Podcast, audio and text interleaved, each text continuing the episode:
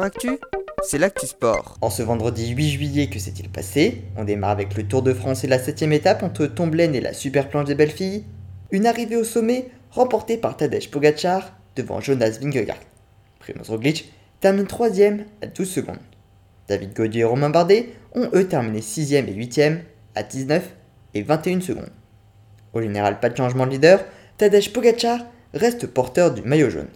Il compte 35 secondes sur Vingegaard, Guérin Thomas est 3 à 1 minute 10. Nos Français David Gaudu et Romain Bardet sont 5 et 6 à 1.31 et 1.32. Magnus Kortensson reste porteur du maillot à poids de meilleur grimpeur.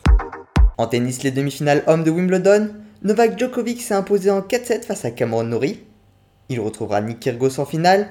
Ce dernier sera en forme puisque Rafael Nadal n'a pas disputé sa demi-finale.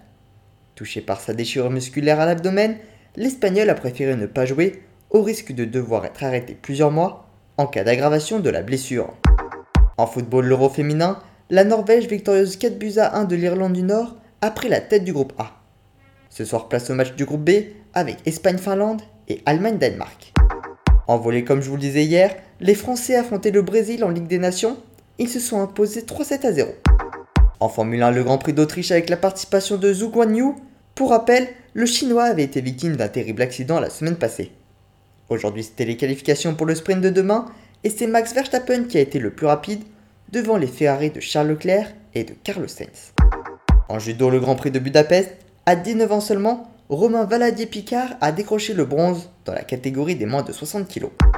En rugby, la Ligue nationale de rugby a dévoilé les calendriers du top 14 et de la Pro D2 de la saison prochaine.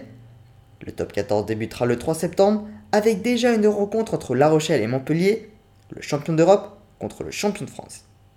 La dernière journée de la saison régulière, elle, aura lieu le 27 mai. Il y aura ensuite les barrages entre le 3e et le 6e, ainsi qu'entre le 4e et le 5e, ce sera le 3 juin. Puis les demi-finales les vendredis 9 et samedi 10 juin à San Sebastian en Espagne, avant la grande finale le samedi 17 juin au Stade de France.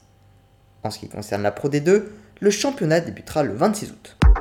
Enfin, autre actualité de rugby, demain matin, l'équipe de France affronte le Japon pour son deuxième test match. La rencontre est à suivre à partir de 7h50 sur TF1. Il n'y a donc pas de grasse matinée possible. Voilà pour les actualités du jour. À demain dans Sport Actif.